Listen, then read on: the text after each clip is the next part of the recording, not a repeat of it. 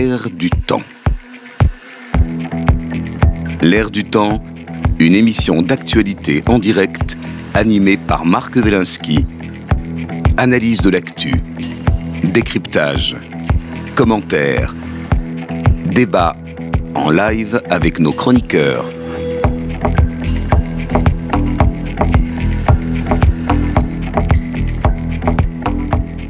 Donc première émission de l'ère du temps aujourd'hui. Bonjour, une heure de décryptage et de commentaires de l'actualité.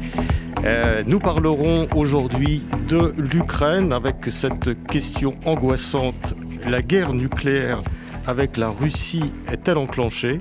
Puis, dans la deuxième partie de l'émission, nous nous poserons la question de l'évolution de la presse et de l'audiovisuel et nous nous demanderons la liberté d'expression est-elle menacée en France? Nous aborderons ces deux thèmes avec nos chroniqueurs et éditorialistes, avec aujourd'hui Olivier Babot. Bonjour. Économiste, essayiste, président de l'Institut Sapiens, auteur du livre Le nouveau désordre numérique. Nous avons avec nous aussi Sergei Girnov, journaliste, essayiste, spécialiste des relations internationales, ancien officier du KGB, auteur de deux livres récents, L'éclaireur et l'engrenage. Bonjour Sergueï. Bonjour. Euh, Jean-Baptiste Rivoire, euh, journaliste d'investigation, fondateur de Off Investigation, essayiste, auteur du livre L'Élysée et les oligarques contre euh, l'info. Bonjour Jean-Baptiste.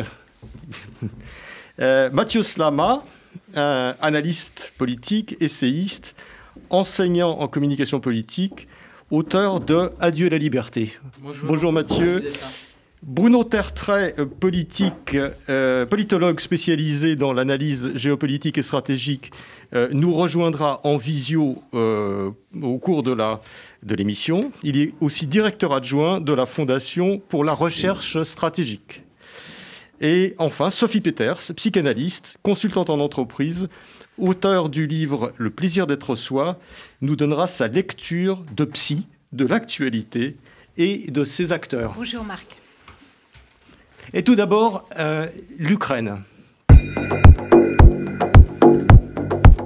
Alors que nous entrons dans le neuvième mois de la guerre que le président Vladimir Poutine a déclenchée contre l'Ukraine voisine, il semble que l'armée russe soit en grande difficulté. L'armée ukrainienne, contre toute attente, regagne du terrain dans l'est du pays. Ces derniers jours, plus de 500 km ont été repris par l'armée ukrainienne dans la région de Kherson, selon les déclarations de Kiev. Il y a quelques jours, Vladimir Poutine a décrété la mobilisation partielle du pays, entraînant l'exode de plusieurs milliers de jeunes Russes refusant d'être enrôlés dans les rangs de l'armée. Le 21 septembre dernier, le président russe s'est dit prêt à utiliser tous les moyens face à l'Occident qu'il accuse de vouloir détruire la Russie. Il y a quelques heures, le président américain Joe Biden a déclaré solennellement, je cite, Vladimir Poutine ne plaisante pas quand il parle d'un usage potentiel d'armes nucléaires tactiques ou d'armes biologiques ou chimiques. Et il a ajouté nous n'avons pas été confrontés à la perspective d'une telle apocalypse depuis la crise des missiles cubains en 1962. Alors, euh, Sergei Girnov, bonjour. Est-ce qu'on peut craindre une analyse, une, crainte, une escalade nucléaire dans cette guerre russo-ukrainienne? Bah, Malheureusement, ce n'est pas exclu. Hein. Euh, c'est ça le problème. Bon, après, euh, c'est un sujet qui fait peur. On a commencé à parler de ce sujet quasiment au troisième jour de, ce conflit, parce que Poutine a convoqué euh, son ministre de la Défense, et Gerasimov, euh, son chef d'état-major, le 27 février. Donc euh, la guerre a été commencée le 24, tout en sachant que la guerre dure depuis 8 ans. Hein. il a commencé en 2014. Et pour leur ordonner de mettre en état d'alerte supérieur les forces nucléaires du pays. Donc c'est Poutine en fait qui a commencé à parler de ça. C'est pas du tout l'Occident. Personne n'a parlé. Je vous rappelle que l'Ukraine ne possède pas d'armes nucléaires.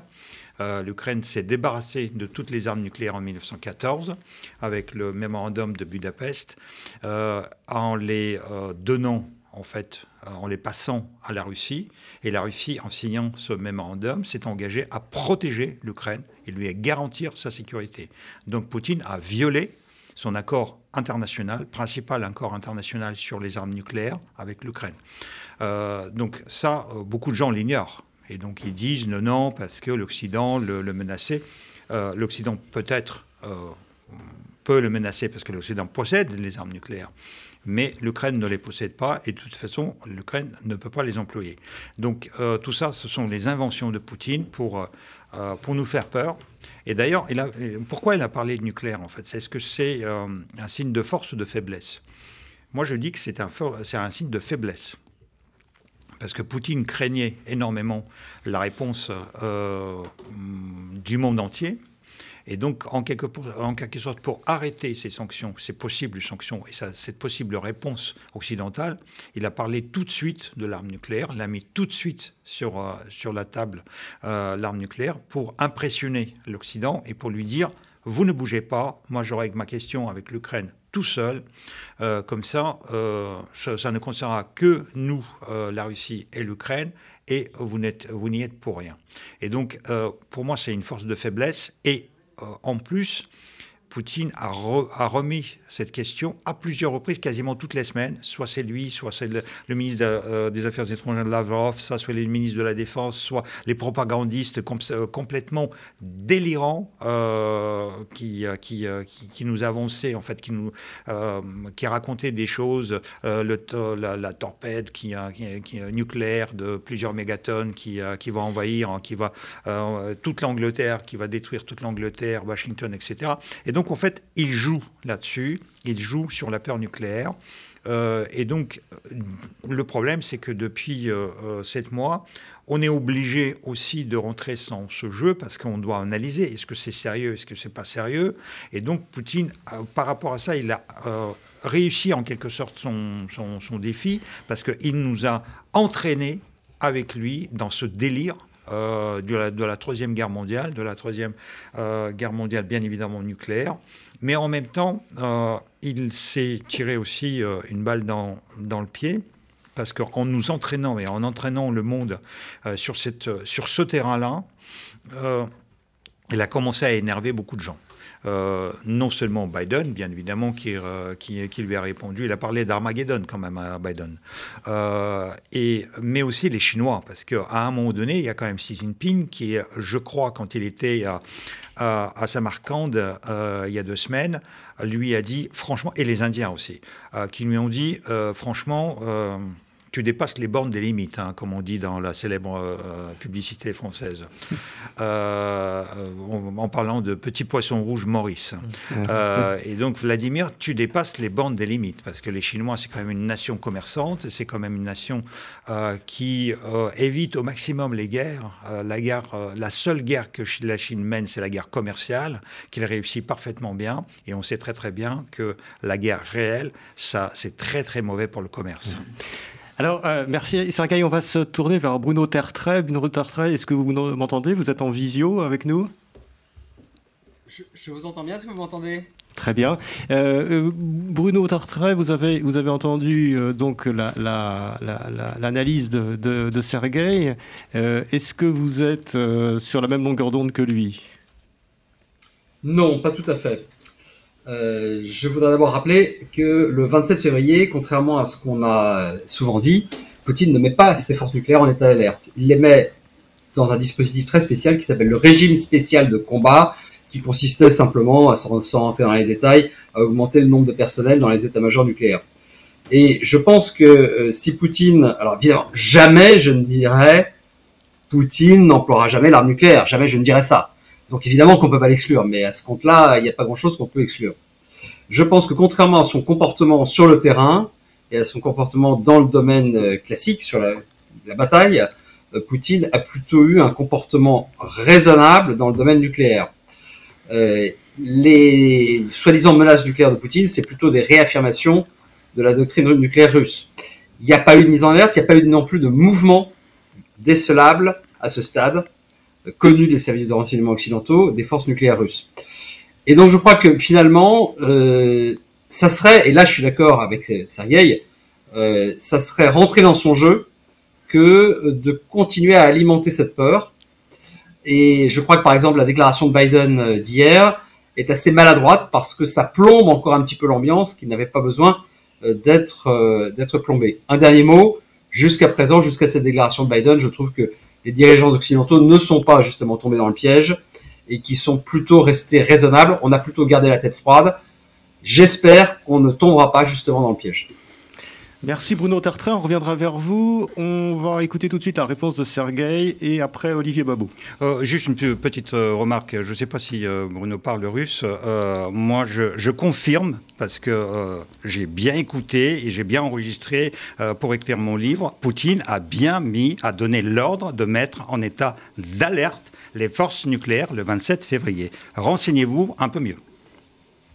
Olivier Babot. Alors moi je ne parle pas russe, mais euh, mon analyse est que paradoxalement, il y a quelque chose de rassurant dans le fait que depuis deux ans, euh, il y a un retour du monde d'avant qui est en fait le monde qu'on connaît depuis des siècles, voire des millénaires. Puisqu'on a, on a vu revenir la pandémie, qui était quelque chose qu'on pensait avoir disparu, mais finalement c'est un truc qu'on connaissait très bien autrefois. Il suffit de regarder la peste du XIVe siècle. On a vu revenir les pénuries, euh, qui était aussi quelque chose qu'on connaissait parfaitement, et puis la guerre sur notre sol. Euh, Biden a fait allusion à 1962. En fait, les raisons qui ont fait que ça n'a pas pété en 62 sont toujours là. Euh, et c'est quelque part ce qui est un peu étrange dans cette situation, c'est que la détente paraît impossible parce que les positions sont orthogonales.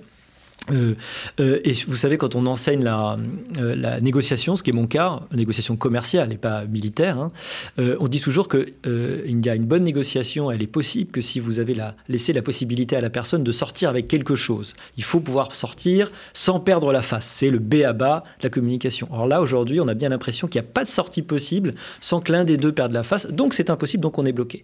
Et de l'autre côté, l'escalade, elle n'est pas non plus vraisemblable parce qu'on sait toujours que l'escalade est une... Bah, c'est une menace qui n'est pas crédible dans la mesure où on sait qu'elle correspond à un suicide à cause du, système de rétorsion euh, euh, immédiat.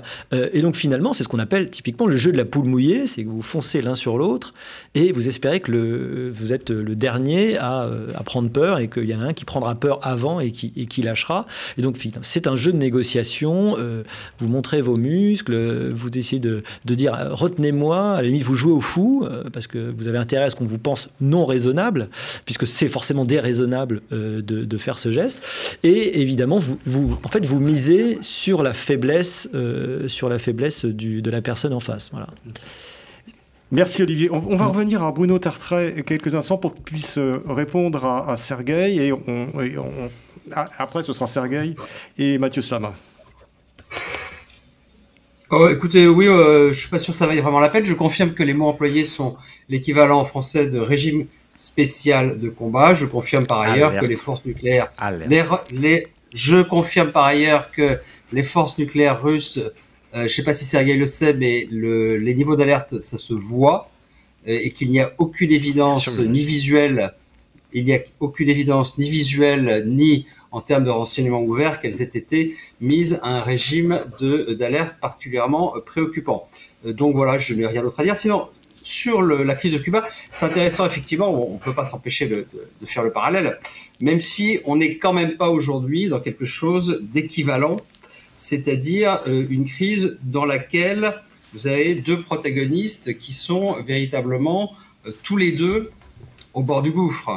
Euh, la situation est dramatique en Ukraine évidemment, mais je continue de dire que du côté russe, même s'il y a énormément de raisons de se plaindre du comportement russe sur le terrain, même si euh, certains des affiliés de M. Poutine, je pense notamment à son satrape tchétchène, euh, Ramzan Kadyrov, fait comme le faisait Fidel Castro en 1962, des efforts pour dire, alors Fidel Castro en 62 dit à Khrouchtchev, mais il faut employer les armes nucléaires tactiques sur le terrain. Il le dit.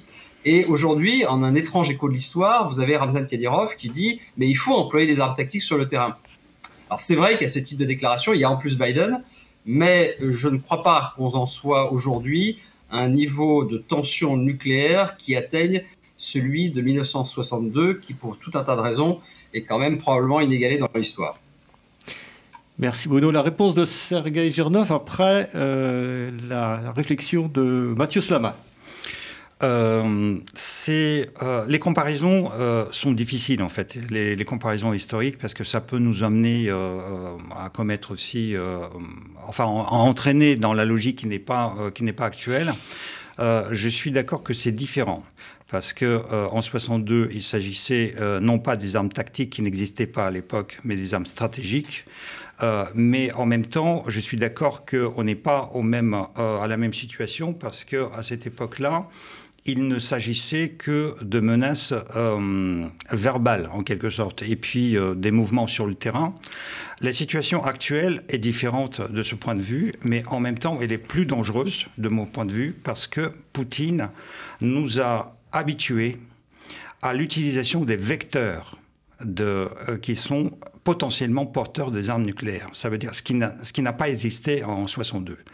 Euh, je vous rappelle que depuis 8 ans, euh, depuis même plus que ça, depuis les guerres en Tchétchénie, déjà en Tchétchénie, Poutine utilisait les bombardiers stratégiques pour bombarder la petite république de Tchétchénie les, les Tupolev 160, les Tupolev 95 et les Tupolev 22 M3. C'est quelque chose, c'est quelque chose d'absolument euh, incompréhensible pour les militaires parce que c'est complètement démesuré. Il a fait la même chose en Syrie. Il a utilisé même des aérodromes des Iraniens pour euh, faire partir ses, euh, porteurs stratégiques, ses bombardiers stratégiques, et, après, il les a déployés sur le sol syrien euh, en profitant d'un accord avec Bachar el-Assad. Et d'ailleurs, il a, euh, de ce point de vue-là, euh, commis quelque chose d'abominable pour changer le rapport stratégique des forces euh, entre les puissances nucléaires. Euh, personne n'en parle d'ailleurs. ça, m'étonne hum, depuis, euh, depuis 8 ans ou depuis 10 ans que personne n'a jamais parlé. Il a fait ça en 2015 et personne ne dit qu'il y a les bombardiers stratégiques qui sont à 200 km d'Israël ou à 300 km d'Israël, qui sont à 500 km de, de l'Iran. et Poutine, euh, non seulement il les a déployés, mais il les a employés. Ça veut dire que, euh, en fait, les euh, missiles de croisière qui étaient lancés de ces, de ces bombardiers sont potentiellement porteurs des, des, têtes nucléaires. Il a fait aussi, par exemple, il a fait aussi déjà par rapport à la Syrie, l'emploi des missiles de croisière depuis la mer Caspienne. Et en réalité, en fait, il faisait les essais grandeur nature d'emploi de ces vecteurs, euh, potentiellement nucléaires depuis euh, déjà euh, le conflit syrien. Et pendant le conflit ukrainien, il a utilisé toute la gamme des, vecteurs porteurs de, de, nucléaire. Les missiles de croisière basés sur les sous-marins, sur les bateaux, sur les avions, au sol. Et même, il a, euh, il a fait, je vous rappelle quand même, un essai avec euh, euh, un missile stratégique qui était lancé au mois d'avril. donc, en fait, Poutine fait quelque chose de concret. Ce, ce n'est pas du virtuel, ce n'est pas que les paroles. Les paroles, c'est bien évidemment...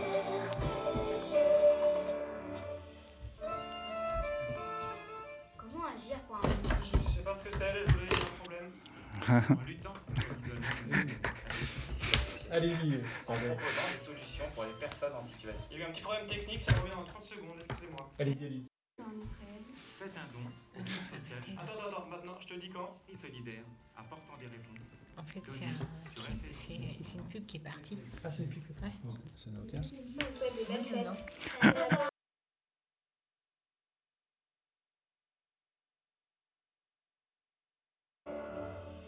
Euh, on va, on va parler maintenant avec Mathieu Slama sur ce sujet. On reviendra à Bruno Tartret. Non, très rapidement, moi j'ai une lecture un peu différente, mais peut-être que c'est mon prisme, euh, parce que moi je m'intéresse beaucoup à la communication, à la propagande, etc. Moi je pense que c'est une arme de chantage que Poutine utilise, et vous l'avez dit, il l'utilise depuis le début. Euh, Lavrov aussi, euh, dès le début de la guerre, l'a utilisé. Et moi je pense qu'il y a plusieurs, plusieurs enjeux derrière. Le, premier, c'est de fixer des lignes rouges par rapport à l'aide occidentale en termes militaires euh, de l'Ukraine. Moi, il me semble que c'est l'enjeu fondamental aujourd'hui. Euh, l'armée ukrainienne fait des miracles euh, sur le terrain. Et moi, mon sentiment, c'est qu'il faut accentuer l'aide militaire pour les Ukrainiens. Et c'est ce que craint, à mon sens, Poutine, c'est que l'aide devienne de plus en plus forte. Et la menace nucléaire, pour moi, sert pour Poutine à dire aux Occidentaux attention, ne dépassez pas une ligne rouge en termes d'aide militaire pour les Ukrainiens, parce que si vous dépassez la ligne rouge, c'est euh, la guerre nucléaire mondiale, etc. Et vous avez parlé de, de, de fou, vous savez, la stratégie du fou, Oui. c'est une vieille euh, technique de communication, de propagande, etc., qui consiste à faire croire qu'on est prêt à tout et qu'on peut être tout à fait instable au point de euh, appuyer sur le bouton. Et moi, la deuxième chose que je pense, mais c'est un regard plus personnel et, euh, voilà, c'est peut-être un peu subjectif. Mais moi, je pense que c'est une, une manière de, de- d'influencer les opinions occidentales. Je pense que Poutine fait ça aussi. C'est quelqu'un qui est très fin dans, dans sa manière de, voir les questions d'opinion, etc.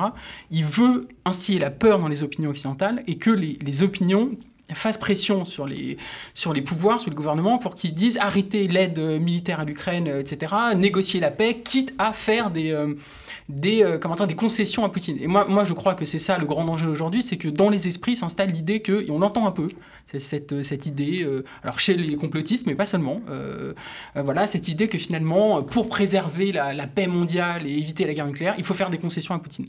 Et c'est quelque chose qui peut venir, une pression qui peut venir des opinions occidentales, ça, parce que forcément, on n'a pas envie de mourir, euh, euh, voilà, même si on soutient l'Ukraine euh, corps et âme, on n'a pas forcément envie de mourir pour cette cause.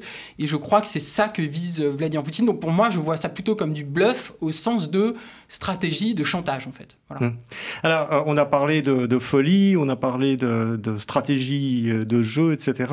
On va redonner la parole à Bruno Tertrais et ensuite euh, on demandera à Sophie Peters euh, son analyse psychologique sur cette, euh, sur cette situation, celle de Poutine et aussi la nôtre en face. Bruno Tertrais Oui, je voudrais pas euh, m'avancer sur un terrain que l'intervenante suivante connaît mieux que moi, mais quelques points sur euh, l'aspect psychologique communication. D'abord, euh, la dissuasion, c'est toujours une partie de bluff. Il y a toujours, c'est beaucoup plus une partie de poker qu'une partie d'échec.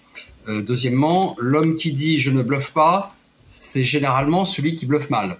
Autrement dit, quand Poutine disait il y a dix jours je ne bluffe pas, c'était à mon sens plutôt une indication du fait qu'il était en train de bluffer. Troisièmement, euh, Monsieur Schlama a tout à fait raison, la dissuasion, c'est des lignes rouges. Seulement, les lignes rouges tracées par Poutine, elles sont restées très classiques, très conventionnelles, et je continue à dire qu'il aurait pu faire très différemment. Il aurait pu justement être beaucoup plus dans le chantage, et force de constater qu'à mon sens, il ne l'a pas fait. Euh, il n'a même pas utilisé la fameuse stratégie du fou. La stratégie du fou, ça consiste à faire croire qu'on est justement un peu dingue pour faire peur. Stratégie employée par Richard Nixon en 69, stratégie employée par euh, Donald Trump, mais stratégie au fond, et c'est peut-être encore plus effrayant d'ailleurs, pas du tout employée par Poutine à mon sens. Donc euh, finalement, je crois que c'est pas tellement la question de la folie qui est en cause euh, en l'espèce, mais je suis impatient d'entendre l'intervenante suivante. C'est plutôt celle de la du caractère raisonnable ou non de Poutine. Il a sa rationalité. Le problème, c'est que comme tous les dictateurs, il est tellement enfermé dans sa propre rationalité qu'il n'a peut-être plus totalement accès euh, à l'extérieur. Juste un dernier point à l'histoire, les armes nucléaires tactiques, ça existait déjà à Cuba. Il y avait 12 têtes de missiles Frog à courte portée destinées à défendre nucléairement Cuba. Donc vous voyez, il y a quand même quelques parallèles.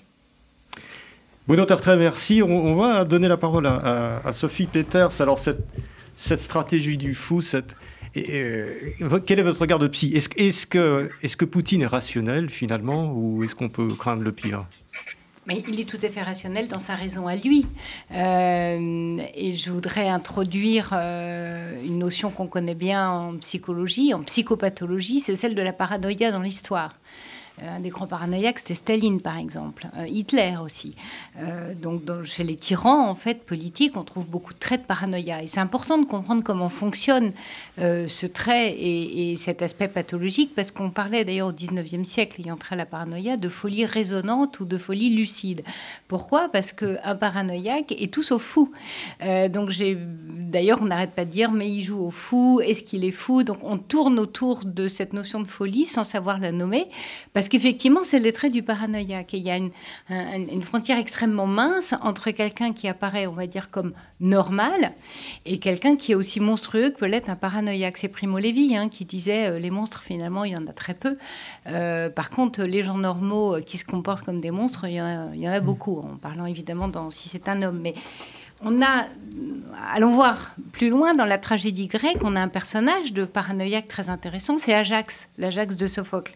Il a massacré ses ennemis et pourquoi c'est pas un triomphe dans la pièce de Sophocle? Parce que son bras a suivi son esprit et son esprit s'est laissé guider par la suspicion. Et dès lors, le héros a renoncé aux faits et à la raison. La seule motivation d'Ajax, c'est d'être reconnu comme le plus fort et n'ayant qu'un but et vivant à travers lui. Et c'est vraiment euh, ça que nous montre Poutine, ce but. Et, et surtout, il se nourrit de pensées solitaire, Ajax. Il est dans la solitude. Et c'est le principe même de la paranoïa, c'est un solitaire. Un solitaire qui nourrit constamment euh, son sentiment de suspicion. Euh, donc il, est persuadé, en fait, euh, et il fait semblant, en fait, de collaborer avec la raison parce qu'il sait, bien sûr, que son intérêt est là. Donc c'est extrêmement complexe pour nous tous, là, autour de cette table, de, saisir, en fait, qu'est-ce qui est en jeu, en fait. Et d'ailleurs, la, théorie du, complot, elle est, elle, naît en fait de sa souffrance intense en fait de se sentir seul au monde et incompris en fait. Et c'est parce que c'est un incompris, mais depuis tout petit. Alors là, on va pas rentrer dans l'analyse de, l'enfance de Poutine, mais il y a quelque chose qui prend racine à cet endroit-là en fait. Et, la suspicion excessive en fait et défensive fait qu'il est dans la nécessité de détruire pas simplement pour détruire, parce qu'il est simplement persuadé que c'est une attaque préventive en fait. Et que d'ailleurs le paranoïaque se détermine par une obsession extrêmement minutieuse. On parle aussi de personnalité obsessionnelle chez le paranoïaque, ça commence par de l'obsession. Donc il est extrêmement intelligent, il est extrêmement rationnel de son point de vue à lui. Et on dit souvent d'ailleurs que et c'est un des traits aussi de la perversité, c'est qu'on raisonne juste sur une base fausse. Ben, c'est ce que fait en fait euh, euh, Poutine. C'est pour ça que nous, on peine, en fait, parce qu'on oublie sur quelle base il raisonne, parce que son raisonnement et sa façon de s'exprimer, elle est juste. Donc on dit, bah, vous voyez bien qu'il n'est pas faux. Mais si on remonte dans ses motivations profondes, et donc le bluff, euh, bah, pour comprendre, il bluffe ou il bluffe pas, allons enfin, retrouver les racines même de sa motivation. Alors, euh, Sergei Virnov, vous, avez... Qui celle de détruire l'Occident. vous, avez, vous l'avez connu, euh, euh, je rappelle, hein, euh, Vladimir Poutine, vous étiez au KGB, vous avez même été interrogé par lui. Et donc, est-ce que le portrait qu'en donne Sophie Peters correspond à, à, l'homme tel que vous le percevez, vous? Absolument. C'est brillant ce que, ce que vous venez de dire, parce que c'est exactement Poutine c'est exactement Poutine. Et c'est vrai que quand on disait, on le disait fou, euh, en fait, dans, dans, notre perception, fou, c'est quelqu'un de simple d'esprit, c'est quelqu'un qui, est de, qui, qui n'a pas de discours construit, en fait, qui raconte n'importe quoi. Poutine, il a un discours parfaitement construit, il a une, euh, une logique dans, dans, dans... Mais c'est une logique quand même de folie, parce qu'en fait, euh, ce discours construit ne se base pas sur la réalité. Donc c'est une réalité inventée par lui, c'est une réalité dans, dans laquelle il s'est enfermé, c'est la sienne. Et donc, du coup, c'est dans cette, euh, cette, euh, ce sens-là qu'il est, qu'il est, qu'il est fou parce qu'il est déconnecté de la réalité réelle. Je suis parfaitement d'accord aussi avec vous euh, sur le fait que ça renvoie bien évidemment à son enfance. D'ailleurs, il ne le cache pas. Hein. Il a raconté dans ses livres, il a dit que c'était un enfant de rue, un, petit, on dit un petit caïd, enfin en réalité non. C'était un enfant maltraité, chétif, tout petit, qui était, qui était le plus euh, le plus maltraité dans la bande, et donc du coup ça, ça donne aussi une psychologie de défense. Et ça nourrit le fantasme de toute puissance en fait. Absolument. absolument. Et donc du, coup, et, et, d'une volonté de, euh, de revanche sur cette société qui, qui l'a qui, qui l'a maltraité. D'ailleurs, il a par rapport à l'Ukraine, il a raconté qu'en fait quand, quand, il y a une bagarre dans la rue, euh, si vous comprenez que la barre est inéluctable, c'est à vous de frapper le premier parce que sinon, et, et en fait ce qui s'est passé en Ukraine. En fait, c'est vraiment un cas d'école parce qu'il dit euh, j'ai senti que l'Ukraine allait euh, nous attaquer et l'Occident derrière, et donc j'ai j'ai commencé à faire la guerre préventive. Et en plus, euh, c'est absolument extraordinaire parce qu'il dit mais la Russie n'a jamais attaqué l'Ukraine. Et, là aussi, on est dans le délire quand même. Mais en même temps, pour répondre à, votre, votre image, Olivier de, Olivier, de de cette, euh, de, de, cette lutte qui, est le plus fort psychologiquement, qui va, euh, en fait, on fonce les uns sur les autres, et puis après, qui, euh, qui, il n'y a, y a, pas d'issue dans cette négociation. Je suis d'accord avec vous, jusqu'au, il y a deux jours, parce que il y a deux jours, le président Zelensky a dit ce que moi je proposais depuis le mois de mai. En fait, l'issue de ce conflit, c'est les, les évincer Poutine. parce que Poutine a amené la Russie vers l'impasse. Actuellement, on se retrouve dans l'impasse et face à l'Ukraine et face à l'Occident. Et donc, tant que Poutine est au pouvoir, cette guerre est une impasse. Et donc, la sortie, c'est de faire sortir Poutine de, euh, de ce conflit et de dire que l'Ukraine et l'Occident peuvent négocier avec la Russie, mais quand Poutine ne sera plus président. Et donc, et ça ouvre aussi la voie de sortie à l'élite russe, qui est de la même façon entraîné dans un geste suicidaire de Poutine et qui a peut-être ras-le-bol de ce geste et qui dit mais nous on a passé 22 ans à amasser les milliards et donc ce vieux fou nous entraîne euh, dans, le suicide. Mais lui en fait il peut faire ce qu'il veut mais nous on veut avoir nos yachts on veut avoir nos, euh, nos villas on veut avoir nos milliards. Et donc à un moment donné c'est aussi une sorte de sortie pour tout le monde. Comme ça euh, on fait un coup de palais on, le met soit sur la bande d'accusés, soit tout simplement liquide. Et puis, euh, le, celui qui va le remplacer, il aura le champ de négocier la fin de la guerre. Merci Sergueï. Un, dernier mot sur le sujet avant de passer à notre deuxième sujet, à, Olivier Babot sur cette question. la perspective de la troisième voie, effectivement, en général, celle qui se, trouve quand il n'y a, pas d'issue. Comme ça, Poutine porterait les péchés, en quelque sorte, de, et la responsabilité de l'échec. Ce serait plus la Russie, ce serait effectivement un nouveau gouvernement. Mais j'ai compris que depuis très longtemps, le problème, c'était justement celui du passage de ce pouvoir dans d'autres mains. Euh, euh, parce qu'une fois que vous l'avez, vous pouvez surtout simplement pas le laisser partir, parce que même c'est trop dangereux pour vous. Pour, pour ah Donc, euh, euh, votre principal problème quand vous êtes comme ça, une forme de, euh, pas de monarque, mais enfin de, de, dirigeant à poignée de fer, c'est de durer et d'arriver à contrôler tout le monde pour éviter justement les révolutions de palais qui sont pas si simples, si je me trompe pas, à faire. si dans l'histoire elles arrivent, mais la sortie ce serait qu'il ne soit plus obéi en fait. En fait, c'est la seule sortie possible. L'avenir nous le dira. Euh, on, reviendra sur l'ère du temps, bien entendu, très prochainement sur, sur ce sujet, sur ces développements très chauds, mm. et qui ne sont pas, vos discussions ne sont pas quand même de nature à nous rassurer.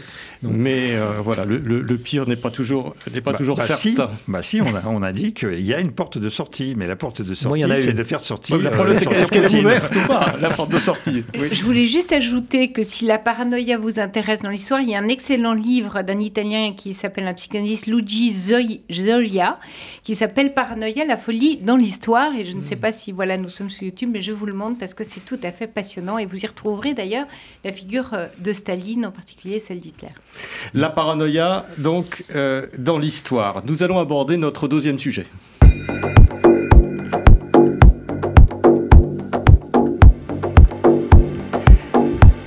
Deuxième sujet, donc, la liberté d'expression est-elle menacée en France? Alors que la contribution à l'audiovisuel public, plus couramment appelée la redevance télé, est supprimée cette année, au risque, selon une partie du personnel et des syndicats du service public de menacer gravement l'équilibre économique de ce service public, il semble néanmoins que les méga-fusions dans les médias marquent le pas.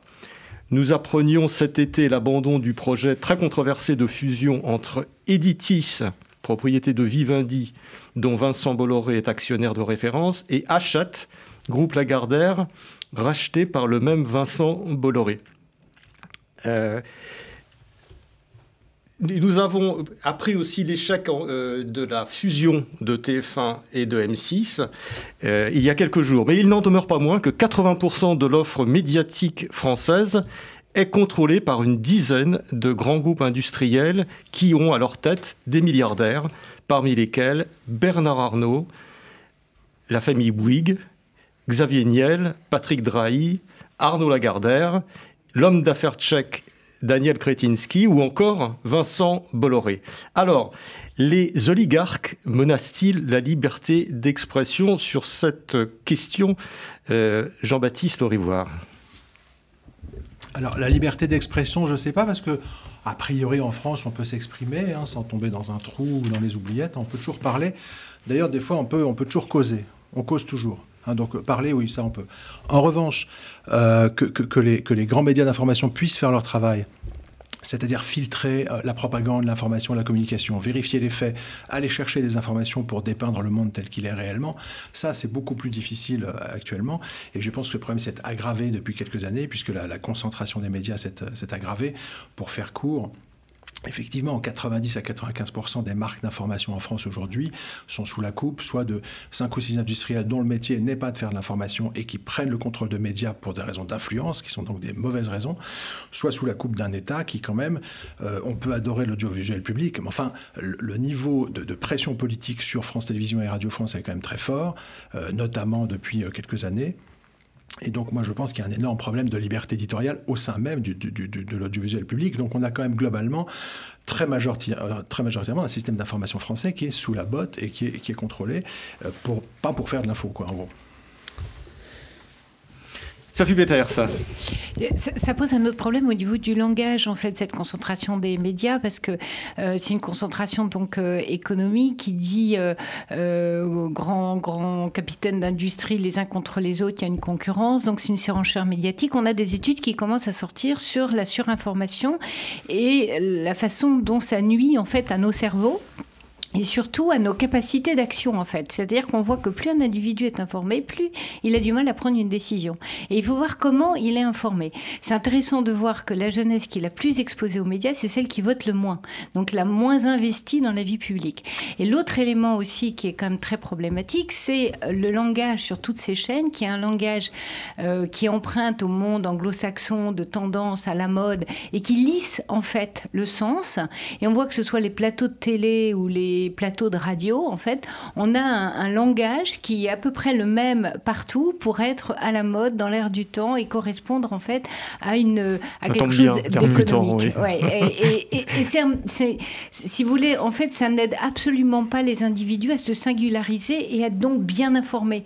Donc il y a une qualité de l'information aujourd'hui euh, qui, qui pose problème dans cette concentration. Sergei Girnov, la liberté d'expression. Bah, je suis euh, la preuve vivante de ça, puisque une fois, lorsque j'ai employé un langage qui était un peu sorti, bah, on m'a fait évincer de, de, de l'LCI. Euh, vous, rappelez, vous rappelez que oui, vous avez été évincé de LCI. De LCI parce que j'ai employé. Mais vous êtes bienvenu sur Radio RCJ. Hein. Oui, et sur d'autres euh, radios aussi. D'autres radios et d'autres télévisions. Euh, bien évidemment, euh, tout ça, ça, ça, peut paraître un peu catastrophiste et catastrophique. Je vous rappelle que moi, je viens du pays dans lequel la liberté d'expression n'existe tout simplement pas. Et, donc, du coup, ça peut, pour nous, les Russes ou les Ukrainiens, paraître une discussion un peu euh, un peu intellectuel de riche. c'est un problème de riche, effectivement. Et puis, il y, a autre chose quand même, c'est que, effectivement, moi, je, je, mise euh, euh, plutôt dans la concurrence des, de, ces oligarques. Parce que tant que cette concurrence les existe... on parle des oligarques français. Hein. Oui, oui, des oligarques français, oui, oui, tout à fait. tant que cette concurrence existe, en fait, elle, donne la possibilité d'avoir un point de vue différent, parce que vous pouvez avoir un, un Cyril Hanouna euh, qui, va vous présenter euh, euh, une mode complètement différente par rapport à d'autres, et donc il y a déjà ça. Mais sur ce que vous venez de dire sur les jeunes, c'est encore pire que ça, parce que non seulement ils, sont, ils ont énormément d'informations, mais en plus, vous savez, il y a, il y a une étude qui, qui vient de sortir que 75% des jeunes entre 10 et 18 ans sont complotistes en fait, ils, tombent dans le, dans le panneau parce qu'ils disent que finalement, euh, la télé officielle, ils la regardent même pas, la radio officielle, ils la mm. regardent même pas, donc ils, ne lisent que les, euh, les réseaux sociaux euh, et l'information qu'ils cueillent comme ça à la pelle un peu, un peu partout, et donc c'est pas structuré et ils sont submergés par la, la, masse d'informations et ils tombent dans le panneau du complotisme. Ils ne sont pas équipés en fait. Mathieu Sama. plusieurs choses, je vais essayer d'être court euh, et, de répondre aux différents points. Euh, la première chose, déjà, je trouve que cette question de la redevance euh, dont on a parlé, moi je trouve que c'est très grave, la décision qui a été prise. Parce que là, on a appris là récemment que le, budget pour la, le, service public télévisuel est rattaché à l'État maintenant.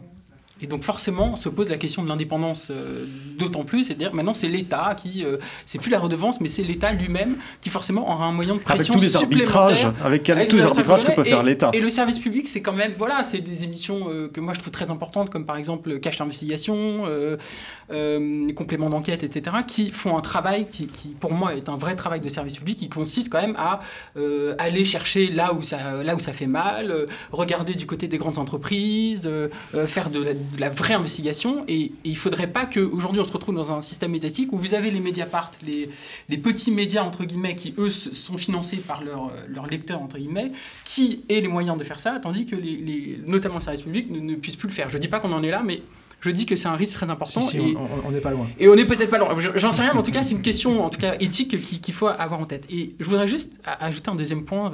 Bon, moi, vous savez, le, la question de la liberté m'importe pas mal. Et c'est vrai qu'on entend beaucoup ce, ce, ce truc qui m'agace énormément, c'est euh, non mais allez voir en Russie, allez voir euh, dans les dictatures, euh, c'est là où on n'est pas libre et en France on est libre. Et alors ça on l'a entendu pendant toute la crise sanitaire, c'était le grand truc. Et alors là pareil sur la liberté d'expression c'est pareil. Bah, moi je suis c'est pas parce qu'il y a pire, ailleurs qu'il ne faut pas s'inquiéter de ce qui se passe chez nous. Et moi, je suis extrêmement inquiet, bah, notamment depuis le mandat d'Emmanuel Macron, de ce qu'on est en train de faire de la liberté d'expression. Il y a quand même quelques jours, je voudrais juste rappeler euh, vraiment très rapidement, euh, il y a eu un déplacement présidentiel à Pau. Et vous avez une personne, euh, un couple qui était euh, dans, un, dans, un, balcon et qui tenait une pancarte qui disait euh, Je ne vais peut-être pas vivre la fin du monde à cause de la, de la, réforme des retraites. Quelque chose, quelque chose vraiment d'inoffensif. Je voudrais profiter de ma retraite avant la, voilà. la, la crise climatique. Hein. Exactement. Et vous savez, il s'est quand même passé quelque chose de gravissime dans une démocratie c'est que des policiers, des CRS sont montés chez eux pour leur faire enlever la pancarte euh, et ils sont restés pour les surveiller pendant le temps de, de, la, de, de, la visite présidentielle. Alors moi je suis désolé de vous dire mais ça ça n'est pas digne d'une démocratie, ça n'est pas digne d'un état de droit, et pour moi, ça n'a rien à faire dans. Euh, Parce qu'il ne voulait pas que ce soit derrière Macron pendant qu'il faisait son. Non, mais vous voyez ce que je veux dire. Ouais. Et donc, la question au de la étage. Hein. Et c'était au troisième étage. Et si vous voulez, la, question de liberté d'expression, elle est très importante, et je finirai juste là-dessus, parce que depuis cinq ans, nous avons quand même la. Il y a eu la loi Avia qui a énormément restreint euh, la, la, liberté d'expression sur les réseaux sociaux. Euh, vous avez eu euh, la loi séparatisme aussi qui pose des questions en termes de liberté d'association en lien avec les libertés d'expression qui est quand même pour moi, selon moi, très liberticide. Vous avez aussi les menaces sur l'anonymat sur Internet, qui a été formulée à plusieurs reprises par Emmanuel Macron, qui pour moi aussi est une, euh, une attente à la liberté d'expression. Donc vous avez tout un tas de, de si vous voulez, de, choses. Vous avez la loi sur le secret des affaires aussi. Donc vous avez quand même des, signaux euh, qui pour moi sont très inquiétants sur la liberté d'expression en France. Et c'est pas parce que, évidemment, il y a, des dictatures qui, euh, où là, y a, vous avez raison, euh, où on peut même pas exprimer une quelconque opposition politique, qu'il faut pas s'inquiéter parce que nous, on est, on est quand même le, pays de la liberté d'expression. Euh, euh, on a eu les grands combats, euh, notamment de Blum, voilà, et puis d'autres contre notamment les lois anarchistes à la fin du XIXe siècle. C'est quand même quelque chose qui a été très important dans notre histoire. Et je trouve que le, climat actuel est, vraiment inquiétant et ça dépasse pour moi de très loin le sujet, comme vous avez dit, évidemment, des médias, de la concentration des médias, etc. Olivier Babot, puis euh, Jean-Baptiste Rivoire. Oui, vous savez ce que disait euh, Chomsky, euh, la communication est à la démocratie, ce que la violence est à la dictature. Donc effectivement, c'est pas nouveau qu'on va évidemment beaucoup utiliser ce, euh, ce cet outil. Euh, J'étais aussi choqué par, ce, par, cette histoire et je partage cette inquiétude, mais peut-être pour des raisons différentes. Moi, je suis pas très inquiet de l'absence du pluralisme parce que on a encore effectivement aujourd'hui, euh, en réalité quand même plusieurs médias, même si c'est relativement concentré, une liberté que je trouve moi assez grande. Moi, je suis pas mal dans ces ces canaux, on m'a jamais dicté ce qu'il fallait que je dise. Alors peut-être qu'un jour je dirai une bêtise, on, on m'évincera complètement, mais pour l'instant on m'a jamais dit, j'ai jamais reçu de consigne et j'ai l'impression d'être assez libre euh, dans, dans, ce que je raconte. Euh, le service public, euh, est quand même assez opposé à Macron. Je veux dire, si vous écoutez France Inter, c'est non-stop, en fait, et, et, très orienté, il faut le dire, à gauche, euh, c'est-à-dire différemment plutôt de ce qu'est euh, le pouvoir en place. Donc de ce côté-là, il est pour l'instant indépendant. Peut-être qu'il va le devenir moins et ça pourrait être inquiétant. Moi, j'ai jamais été épaté euh, de la qualité journalistique des trucs comme Cache Investigation qui sont pour moi affreusement orientés euh, parfois et d'une qualité extrêmement honteuse d'un point de vue journalistique. Mais ça, c'est probablement mon, mon, mon, point de vue là-dessus. Euh, Peut-être que parfois il y a d'autres émissions qui sont meilleures, mais Cache Investigation, pour moi, c'est le pire. Il n'y a pas un sujet qui n'a pas été traité d'une façon, je trouve, euh, complètement euh, étonnante d'un point de vue journalistique. Mais ça, c'est un autre débat. Alors, enfin, je suis beaucoup plus inquiet quand on parle liberté d'expression. Moi, je parle, je pense tout de suite au problème euh, du néo-puritanisme, du politiquement correct qui monte et qui fait que la fenêtre d'Overton, hein, on connaît tous euh, ce concept ici, c'est-à-dire ce qui peut se dire à un moment donné, ce qui est acceptable comme euh, discours recevable, cette fenêtre, elle se referme d'une certaine façon, en tout cas, elle s'oriente d'une certaine façon, avec cette idée, par exemple, qu'on va mettre le substantif euh, phobie euh, à peu près partout, avec d'ailleurs une, je trouve une erreur parce que phobie, hein, euh, c'est la crainte, c'est la, la, peur. Or, la peur, elle se dicte pas. C'est quelque chose qui est assez, qui assez bah, compréhensible et, et, instinctif. En revanche, ce qu'il faudrait, c'est la, la misaine, c'est le fait d'haïr, c'est la haine. Hein.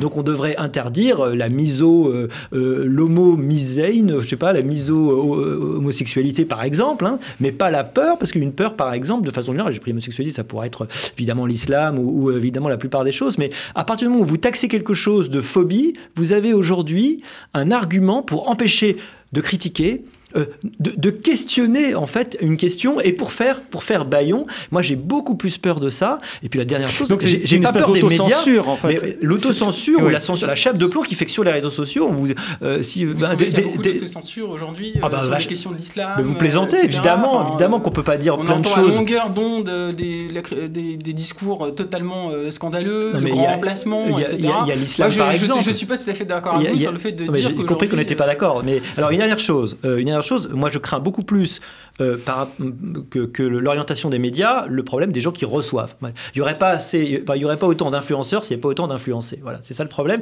Donc évidemment, l'éducation, euh, la capacité à, comprendre, la, la, nécessité de regarder, de recouper les sources. Et donc on en revient toujours là, la plupart du temps. C'est la cap enfin, euh, ce qui est préoccupant, c'est qu'effectivement des gens, que 9% des Français croient que la Terre est plate, par exemple. Hein, c'est un sondage de 2017. En Russie, c'est 35. Ah, 35, oui. aux États-Unis, c'est pas mal aussi. Aux États-Unis, je crois qu'on est autour de, autour de 40, on parlait du créationnisme. Mais, euh, plus, je crois. Euh, ben, c'est le fait que euh, la grande désillusion d'Internet, c'est que l'explosion de la, la, diffusion de l'information n'a pas diffusé le savoir, au contraire. Jean-Baptiste Auriboire. Oui, enfin, je ne suis pas tout à fait d'accord. Pour, revenir un peu sur l'audiovisuel public, moi j'ai beaucoup suivi euh, Cash, Complément et d'autres émissions depuis une dizaine d'années, notamment pour le livre euh, L'Élysée et les oligarques contre l'info. Ils ont quand même fait un travail de fond euh, pour mettre en lumière un certain nombre de dérives de la mondialisation qui est quand même, enfin, à l'échelle de la télévision française, assez unique. et, et, je pense que profondément, ils ont dérangé non seulement Emmanuel Macron, mais un certain nombre d'intérêts économiques qui étaient autour d'Emmanuel Macron. Et on a vu récemment, notamment avec l'affaire Uber, à quel point Emmanuel Macron se fait le défenseur d'un certain nombre d'intérêts privés. Et parfois, on a le sentiment qu'un peu bah, plus. Uber, c'est un très bon, un très bon contre-exemple, par exemple, parce que, c'est une non-affaire absolue. Juste terminer. Un peu plus que l'intérêt général. on n'est vraiment pas d'accord. un peu plus que l'intérêt général. Et donc, euh, je pense que non seulement, effectivement, euh, les amis qui soutiennent Emmanuel Macron pour son arrivée au pouvoir ont pris le contrôle de 90% des marques d'information, mais, mais ça ne suffit pas. C'est-à-dire qu'Emmanuel Macron est en train de faire ce que même Nicolas Sarkozy n'avait pas osé faire, c'est-à-dire il va démanteler l'audiovisuel public. Sarko avait coupé France Télévisions et Radio France d'un budget très important en coupant la pub en 2008. Euh, Macron va encore beaucoup plus loin. Supprimer la redevance, ça va beaucoup plus loin. Après, moi, je, je ne baigne pas dans une naïveté consistant à dire que l'audiovisuel public était tout à fait indépendant et qu'il le sera un peu moins demain. Je pense qu'il est malheureusement à la botte du pouvoir politique depuis plusieurs années même s'il y a eu Lucet, même s'il y a eu Valex. Et je pense que ça va être totalement euh, abouti par la suppression de la redevance et qui va martyriser, mettre par terre, humilier euh, les gens de, l'audiovisuel public, et notamment les journalistes, pendant des années. Et je, pense qu'ils vont avoir beaucoup de mal demain à questionner euh, la politique de, de ce pouvoir. Ils questionnaient effectivement les multinationales, un peu moins les politiques nettement moins euh, demain. Donc je pense qu'on est, on est face à une tentative politique de prendre euh, le, contrôle et de museler de domestiquer en fait l'ensemble de la presse française. Et c'est pas tellement un problème de liberté d'expression des citoyens qui devraient recouper des sources et tout ça. Enfin, pardon, les citoyens, il faut qu'ils bossent pour manger. Donc ceux qui font le boulot d'aller chercher les infos, de vérifier, de recopier les sources, ça s'appelle les journalistes. Et il faut qu'ils puissent faire leur travail en France. Ça n'est quand même massivement plus possible aujourd'hui, quoi. Mathieu Slama, très rapidement, ensuite Sophie Peters.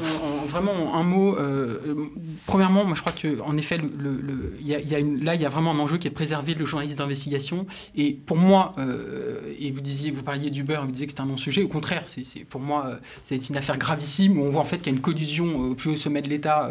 à l'époque, c'était quand même le ministre de l'économie entre le patron d'Uber et le. Et le Mais il n'y a pas d'enrichissement personnel, c'est une non-affaire. Il ne s'est absolument rien passé. C'est un très bon exemple. contre son propre gouvernement. Très, très bon exemple. Et ensuite, qui encourager une entreprise qui, pour moi, est une entreprise voyou, euh, qui est une entreprise qui, qui sous-paye, euh, qui, qui, ne, qui refuse même le salariat, qui exploite euh, ses, ses, chauffeurs, qui d'ailleurs fait face à un certain nombre de, de, de, procès dans le monde, qui a été interdit dans Olivier un certain Babou n'est pas d'accord. Absolument pas.